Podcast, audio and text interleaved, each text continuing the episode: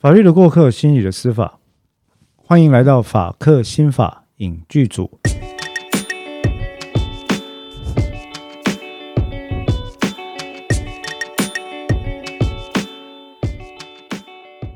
呃，各位听众朋友，大家好，我是节目主持人黄志豪律师。我是彭湘君，临床心理师。啊，又换回来了。好，都好了啊，怎么讲都好。嗯，今天呢，我们要讨论的这一题呢，其实也是一样哦。我们上次就提到说，我们其实十二月在桃园的光影电影院有一个司法影展啊，然后呃，我们最近这几个礼拜大概提到的。相关的这些电影都会跟这个司法影展多少有关，当然是里面有关心理学的部分也会提到了啊。那么今天我们要提的是哪部电影呢？我们今天的法克新法影剧组要讲的是一个我相信香薰非常熟悉的议题啊，叫做呃，这部片你可能不熟悉了，片名叫做《谎言迷宫》，有听过吗？刚刚听到的，刚刚就现在听到的啊。那我们的议题你可能就很熟悉了，议题是什么呢？是转型正义与心理学。那《谎言迷宫》这部电影，我们现在讨论一下这部电影啊。这部电影其实英文的片名叫做《The Labyrinth of Lies》啊，其实呃各国翻的都不太一样。那它是一部德国电影。全文最终当然是用德文发音哦。那这部片其实我觉得很棒的一点，是因为它是德国的文艺制作、文艺制作跟文创制作人，还有他们本国对于自己国家历史的反省，而不是由好莱坞其他国家把它当做一个猎奇的故事来拍。嗯，我常在讲哦，例如说我我举哪个例子呢？嗯，史蒂芬斯皮伯有一部电影叫做《辛德勒的名单》。嗯那他当然本他本人是在美国的犹太人嘛？那辛德勒名单是描述说，可能当年一个这个犹太裔的人，他在纳粹的统治底下设法救人的故事。可是有一些人就在觉得说，哎，如果这个反省可以由德国人来做，该有多好？嗯。好，那其实今天我们讨论这部电影，就是《谎言迷宫》呢，正是一部这样的电影。它在二零一六年上映哦，语言是德文，当然，因为它是德国人自己拍的片子，里面全部都德国演员，片长也很短，大概都是一百零五分钟左右哈。那不管是导演或编剧，其实都是应该说先前都有在德国境内有其他的作品。那不，导演、编剧跟演员，可能我们一般在亚洲的人都不太熟悉了。演员是 Alexander 呃费林啊，亚历山大费林。这部片其实当年在二零一六年、二零一七年的德国电影奖得到最佳影片提名，然后后来也在奥斯卡的最佳外语片里面入围啊，被提名了。那这部片大概它的剧情是这样，就是说时序回到一九五八年，就一九六零年代左右哈。那当时呢，刚刚呃法学院这边出来去当这个菜鸟检察官，一个叫呃约翰莱德曼这个检察官啊，他本来在那个什么呃交通组或者是轻案组在解一些他他自己觉得有点无关紧要的案件哈。那当然年轻人都会想要大显身手。那某个情况，某次的因缘际会底下呢，呃，德国社会出现了一个新闻，就是说有一名犹太裔的记者。哦，那这个记者居然去挖出来一件事情，就是说，哎，先前担任过纳粹德国时期的这个党政军政府职务的人，他有参与过 Auschwitz 呃奥许维兹集中营大屠杀的人，居然今天安然无事的在德国担任教职。那这件事情其实对于呃某些人来讲，可能就会觉得说，哇，这个是令人哗然啊。啊，那这个消息辗转的就到了这个约翰莱德曼这边啊，约翰这边，然后他在检察长的指派底下就开始前去查这件事情。可是呢，一查他本来以为自己有大显身手的机会，结果呢，一进到档案室，发现等着他的是一车一车一车高到天花板的档案。嗯，这些档案里面记载了。纳粹德军先前对待少数民族或者犹太人的种种恶行，记载了相关的资料。但是随着这些资料拼凑以及证人的调查过程哦，呃，这个检察官慢慢开始知道说事情并没有那么简单。嗯，也就是今天不是只有这个人有问题，他慢慢挖下去，才发现，最后他居然发现了，连自己的至亲之人、挚爱之人，哈，自己尊敬的人，背后居然都跟当年纳粹德国时期的这个这些恶行，哈，有盘根错节的关系。嗯，那他他就很艰难啊！你想想看，湘军，今天你的老师。你的上司、你的下属、你的最亲的人被发现，他过去是在纳粹做事，嗯，他过去是我们讲他是二二八时期的加害者，他是执行者，嗯，你你的心里会有作何感想？会非常的冲击啊，会非常冲击。更何况这些人里面还有很多是你平常看起来就是温文儒雅，然后他就跟你说你要坚持下去，相信你的正义，这样这样子的长辈。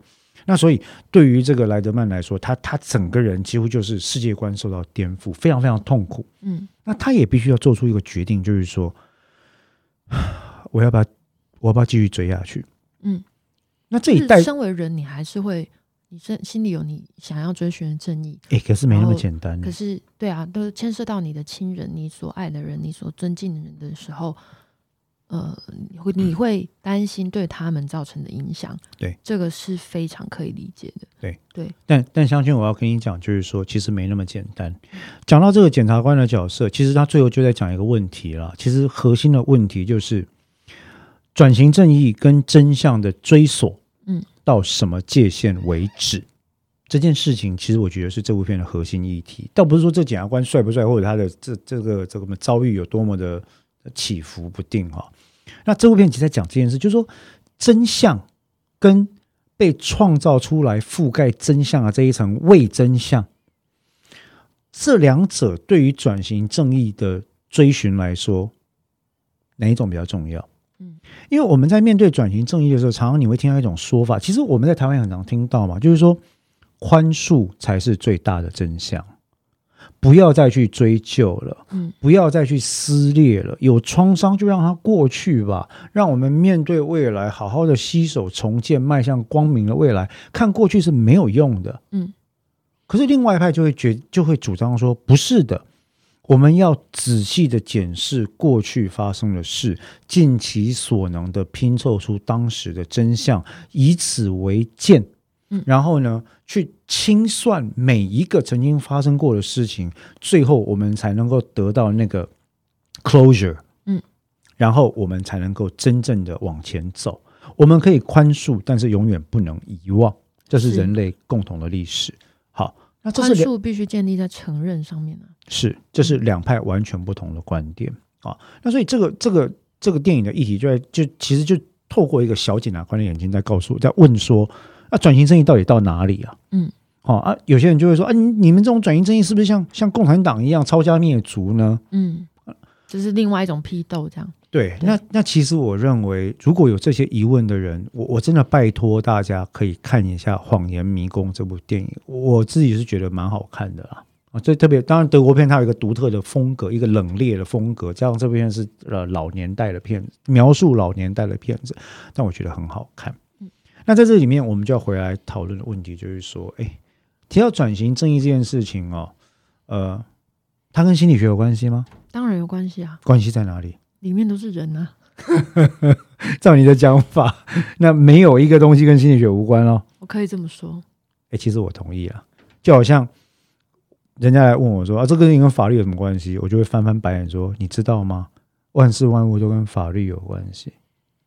万事万物也都跟心理有关系，只要是人，就跟法律跟心理没有脱不了关系。是啊，哎，那我们回到刚刚的问题哦，你刚刚有说到要宽恕，必须以什么为前提？承认，承认要做到什么地步呢？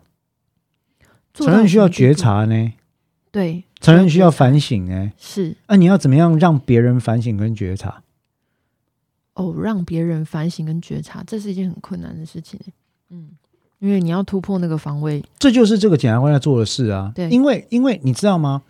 呃，过了这许多年之后，我当年那个参加大屠杀的形象已经被两层的伪真相掩盖了，一层是时间，我很喜欢一个英国女推理作家一本一本侦探小说，叫《时间的女儿》（The Dollar of Time Truth）。时间的女儿啊，那部片那当然这有点离题了，但就一个是时间，它会帮助把真相掩盖起来。所以你继续不断的、不断的挖掘、不断的传承、不断的教育，那个真相才能一直浮在上面，让大家看到。第一个，所以它里面它里面哈有一有一幕我觉得很动人，就是说这个年纪轻轻的检察官哈，他就拿着旧的卷宗，然后去街头上问啊，问说：“哎，请问一下，你知道奥许维兹大屠杀吗？”二十几岁的年轻人全部回答说：“啊，什么东西？什么之？”嗯嗯，然后他就觉得很震惊，他说：“这这离我们没有多久的事情，为什么这一代年轻人全部都忘掉了？嗯，很可怕。那这就是我讲的第一层，就是说伪真相会以时间的面目出现，去掩盖真相。或者大家不知道，OK，你跟我说这个发生过，那跟我有什么关系？我为何需要记得它？对啊，这跟我什么关系？我不是受害者。嗯，对。那第二层的伪真相是什么呢？是自己自己。在心理上给自己编造的，不能说不一定是借口，因为本人可能觉得这很 justifiable。嗯，正当化事由，嗯，这个词对大家来说太难了，你跟他讲一下。就是白话的，就是说我当时会做坏事是不得已的啊。嗯嗯嗯，justification。嗯，因为因为呃，这就要提到汉娜·厄兰。汉娜·厄兰曾经在有那之前呢，他们在德国在审判战犯的时候啊，其实就在讲一件事情，就是说有一个杀人也是纳粹德国被认为是杀人魔王啊，他就是叫呃阿道夫·艾希曼。那艾希曼的审判里面，其实后来几乎纳粹德国底下在做转型正义的时候啊，被挖出来的人都会有相同的主张。他们的律师也都有相同的主张，这个主张就是说，我我在当兵啊，嗯嗯，军令不得不从啊，是啊，上面这样讲，我当然就只好执行，要不然怎么办？哦，难道我要背离职务吗？难道要被判军法吗？哈，我只是在这样做而已。是好，可是最后是一个寻求理解的需求吧，对吧？无论是希望他人可以稍微减轻一下自己的。罪恶或是羞耻感，不，或者是自己对自己的，所以，所以我才说，我觉得拿这个东西来作为法律上的抗辩，我可以理解，完全可以理解，也认为这没有什么不当之处。但是如果以转型正义的观点来看，我认为这是掩盖真相的第二层皮，这是认知失调的一部分了。它是认知失调的一部分，因为我过去已经做了这个事情嘛，那你现在要我承认说，对我真的是一个罪大恶极，我这是一个很很抱歉。可能不，他可能没有那么单纯的，就是可以想说说这个抱歉，他可能自己也没有办法接受。对，嗯，那在第一个时间的防卫，我必须要先说我是不得已的，是别人逼我的。对，嗯，这就是为什么。其实你也知道，像我们自己侦办刑事案件，我们在过程里面，当我面对被告的时候，我一定会先问这卷套的事情。我第一个问到的问题，后来我问到问题之一，通常就会是。你做错了这件事，你有察觉到吗？嗯，如果有的话，你告诉我你错在哪里？嗯，如果你今天告诉我你认知到你这个行为的错误还是都在别人身上的话，那很抱歉，你并不知道你错了。嗯，对，我知道家暴是脉络，我知道药物跟酒瘾是脉络，我知道贫穷是脉络，但是那些是我律师在帮你主张的。对，作为一个人，你知不知道你做错了什么？嗯，这这个是我们会问被告的。就无论是在什么样的脉络底下，你产生了某个行为，那个就是你成为你生命史的一部分啊。那你去，你终身的想要把这件事情推到其他的因素上面，你就没有面对自己真实的生命，没有去承担这个责任。没有错。没有错，那你既然没有办法承担起这个责任，薛西佛斯如果不去推那块石头，也就失去了身为薛西佛斯的宝贵之处。我在讲希腊神话或者是卡缪的作品那个概念了哈。那所以从这边的情况来看，我们我们在看这部电影的时候，其实我们就会想要转型正义。那湘君，你过去有从事类似工作的相关经验吗？你有接触转型正义的工作，对不对？对，我之前有去呃促转会的。不是在全职工作啦，就是我们有一群心理师，有接受训练，然后去我们那当时去做访员，然后访谈呃之前政治暴力的受难者，以及他们的二代或三代家属都有，嗯二代比较多啦。嗯嗯，嗯，因为受难者很多，其实到现在已经过世，就他们等不到那个转型。我了解，对，然后所以可能现在年纪很大。那防二代也是有原因的，是因为这个东西是有代间传递的。而且它伤痕会不断的被传达下去。对对对，那它它是一种在无形之中会会被传递，而大家没有办法想象，所以做这个访谈的工作，就是说我们去拼凑他们是现代是现在是如何活着，他们的受苦是以什么样的形式在现在仍然存在着，而不是只是一个过去的单一切面的事件。那这些受害者他们想要什么？他们想要什么？呃，嗯，实际的补偿当然是一个，应该的，但那个东西可以，呃，大家可能会觉得说，哦，他们就是要钱，嗯。但我我觉得最重要的是，你的伤口必须获得承认，嗯嗯就是说你，你跟他讲说那是过去的事情，那就有点像是你为什么自己抓着过去的事情不放，仿佛就在跟他说你的伤口是自己造成的，其实这就是检讨被害人了。嗯或者是说，就是这个事情，呃，比如，譬如说，我们去理解说那些加害者其实是有很多原因的，或者是这个事情仿佛不曾发生，遗忘这件事情仿佛不曾发生。那这个对不只是政治暴力，我们以一般受害，比如说受到性侵、受到家暴、各种的创伤，当这个加害者没有办法被救责，你没有办法去证实说这件事情有发生的时候，受害者会没有办法跟自己的伤口相处。说是，你跟我说你没有打我，请问我为什么痛？嗯嗯是是，所以我想，不管是恢复名誉，不管是某程度上来讲得到平反，不管是补偿，或者是参参与真相发掘跟保存的过程，嗯。甚至只是取得一个道歉这件事情，我觉得它是在伤口愈合的过程里面极为极为重要的。嗯，那我们这部片描述的其实是嗯纳粹德国时代跟奥许维兹集中营的恶行，可是，在台湾我们也发生过类似，规模可能没那么大，但是也是令人觉得很惊恐或发指的状况。嗯，我就是说。这些东西其实有关于大规模的杀人，然后使用武力的情况。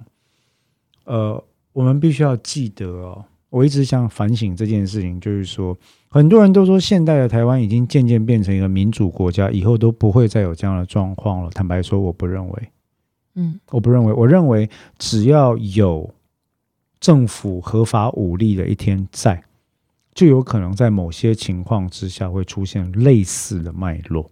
是啊，我的意思当然不是说现在政府一定会这样做，或哪一任政府一定会这样做。我的意思是说，很多时候这些事件的发生，一开始都是单方认为自己有正当化目的的，嗯，单方认为自己做的是某种正义啊，对对包括政府那一方，他也这样认为。是，所以我我才觉得说，转型正义这件事情，它之所以重要，它有两个层面，一个除了给围观个案个体。刚刚讲的疗愈，刚刚讲的愈合，刚刚讲的这个交代，那他可以把这个代间创伤的这种传承给斩断，让他可以好好的生活下去之外，另外更重要的是，让所有这些世代的年轻人们认识一件事情，就是说，真相是是要被看见的。嗯，当年发生了什么事？当年发生这些事的原因是什么？实际的过程是什么？加害的人的面貌跟被害的人的面貌又是什么？是我们没有要那些加害的人跟受难者受同样的苦，或者是呃，当时你们屠杀了所有人，你们就该换你们被屠杀，从来不是这样子。不是了，完全不是了。对，但是就责就只是说，我们一起去面对说，当时到底发生了什么事情，不管呃，就是不不管能不能理解，对，不管说你是不是有理由的，嗯，不管有多少的理由，事情有发生就是有发生嘛。对，那我们去承认它。那因为如果你把所有的东西都合理化，就是说，哦，对啊，层层都没有办法，上层下指令的也没办法，呃，执行的人也没办法，那看起来都是应该一定会发生的。那这就是我说的伪真相啊。是啊，这最后就会连接到，当然，虽然你们在讲的时候没有这个，就是加害者在试图合理化的时候没有这个意思，但最后到受害者那一端的时候，就会说，所以你的意思是我的生命被摧毁也是应该的。对啊，对大家都不能控制嘛，所以我活该嘛。对啊，对啊，哦对，那所以在这个在这一次的法克新法影剧组里面，我们提到特别提到这部电影，是因为这个角色是检察官。嗯，检察官角色为什么重要啊？其实我一直认为，检察官依照刑事诉讼法，他具有一个公益代言人的身份。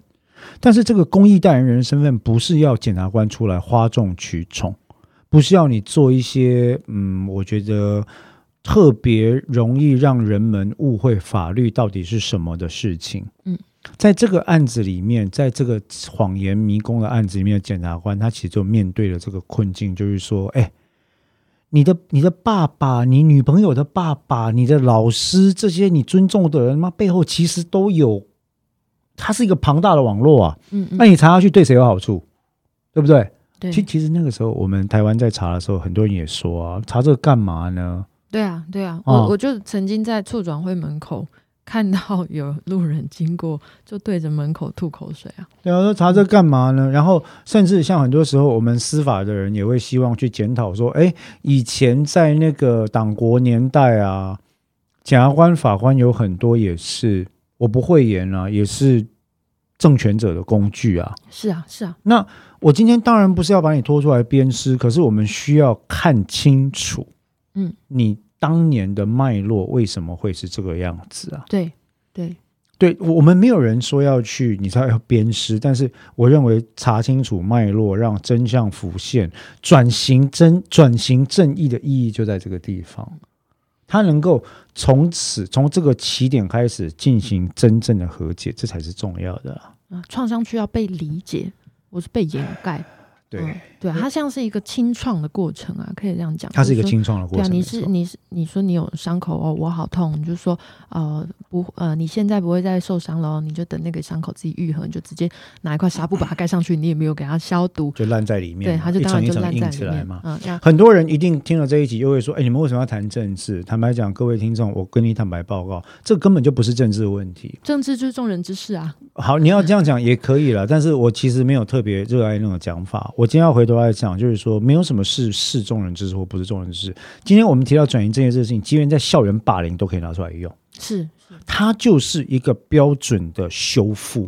嗯，你要修复，你一定要让双方去直面这个难堪的历程。对，在当然是有保护之下，特别对被害者是有保护之下的。是那直面这个历程的过程里面，例如说，你就让他们知道说，哎，当时的情况何以知之？加害者的行为彻头彻尾的错了。他虽然主张有什么样什么样的抗辩或脉络，嗯我们可能也可以承认这样抗，但是行为是错的，伤害是发生了，我们需要来讨论如何回复，或者不能回复的话，我们如何来提供一个真挚的歉意。对，这个这个是需要的，所以你看在江国庆案里面，嗯你看在三二四、三一八案里面，这些情况很多东西就是说，加害者他的嘴脸就是啊，这就发生过了，要不然是怎样？对，先防卫啊。对对，我也是被逼的，要不然是怎样？嗯，啊，我只是一个警察嘛。那江国庆案里面，我我只是一个军法官啊，我怎么会知道？对，那事实上就是没有人会知道。我们都理解体制的庞大跟体制的盲点，嗯，一定存在。但是问题是，这样子的状况其实对于我们整个台湾往前走没有好处，对人类进步没有好处了。我坦白这样讲，嗯，对。所以转型正义这件事情，我觉得其实不要把你大家不需要把它想到跟政治有关系，小到校园，小到家庭，小到成人对孩子，大到整个国族的嗯讨论，我觉得都可以沿用相类似的概念。是，对对。好，向军有没有什么东西想要补充的？对于今天，我觉得你今天这一题应该很有感才对啊。哦呵呵，是啊，因为我们当时访了蛮多的资料，对，就是呃，你比较清楚。其实在，在接真正接触这个训练跟访谈之前，其实我对于政治受难者，呃，尤其是之前白色恐怖的呃受难者，他们的生活的样貌，其实也没有那么多的想象。诶，那你们有机会访到加害者吗？还没有，还没有到到做到那边，是先从受难者开始，我我觉得及受难者的家属二代这样。我觉得其实如果有机会有一天可以访到加害者，那会是一个非常珍贵的一个一个记录。其实是啊哎，，其实不是说要清算他们，而是说去去，他们也需要被对啊，不是要鞭打他们啊，就是说他呃，他加害者也是拼图的一块啊，就是说他是我们要理解这整个创伤的时候，它有点像修复式正义啊，就其实是一样的，就是我们去理解整件事情究竟是怎么发生的，而这个究竟怎么发生，得有一个前提是承认它确实发生，确实发生过，以及看见它的影响。其实持续到了现在，你觉得事情已经结束很久很久以后，其实没有结束。那个余波是会一直荡漾下对啊，对啊，因为我们在访谈说，其实大家都会觉得说，哦，那你这已经大家就说你是冤冤罪啊，比如说很多人就冤错假案嘛，嗯，然后就说那你就已经被放出来啦，你那你要？怎样？要赔钱给你就赔钱给你了，要不然是要怎么样？你到底是要怎么样？对，我一天到晚就是听这种，你到底要怎么样而？且那个赔钱仿佛是你多拿的，但是他失去了很多的人生啊。对，没有错，哦对所以究竟那个弥补的那个基准点是是什么？你究竟是多拿，还是那个是一个那是一个补偿，是赔偿所以，？所以其实你这样看，你就会发现，转型正义的概念不仅仅是在国族、国家、世代之间，在冤案里面，在刑案里面，在家事案件里面，在民事案件里面，小到在校园或各个次文化团体。这都是一个必须要被拿出来看的概念，甚至跟我们前几集讨论到性别跟阶级之间的差异也是有关系的。是，其实无所不在。不过很可惜啦，我们没有时间讲那么多，毕竟这不是一个哲学节目。或者是有机会的话，也许请相关更直接的工作者来讨论。有了，他们他们现在有跟法白在合作了，对哦他们他们有跟法律保险在合作哈。那我们今天其实要跟各位讨论这部电影是《谎言迷宫》啊，再就再讲一次，其实非常好看，也有很多值得深思的点。那我觉得真的大家有时间偶尔看一下，不是讲英文或者不是讲中文台语的片也不错，好不好？或者是我推荐大家之前讲过的那个啊明白歌，啊，明白哥啊，嗯这个也大家也可以都在触转会网站都找得到，不对不对哈，大家可以上网去看一下。好，那我们今天的法克心法影剧组就到这边。那各位听众朋友，我们下次再见，拜拜。拜。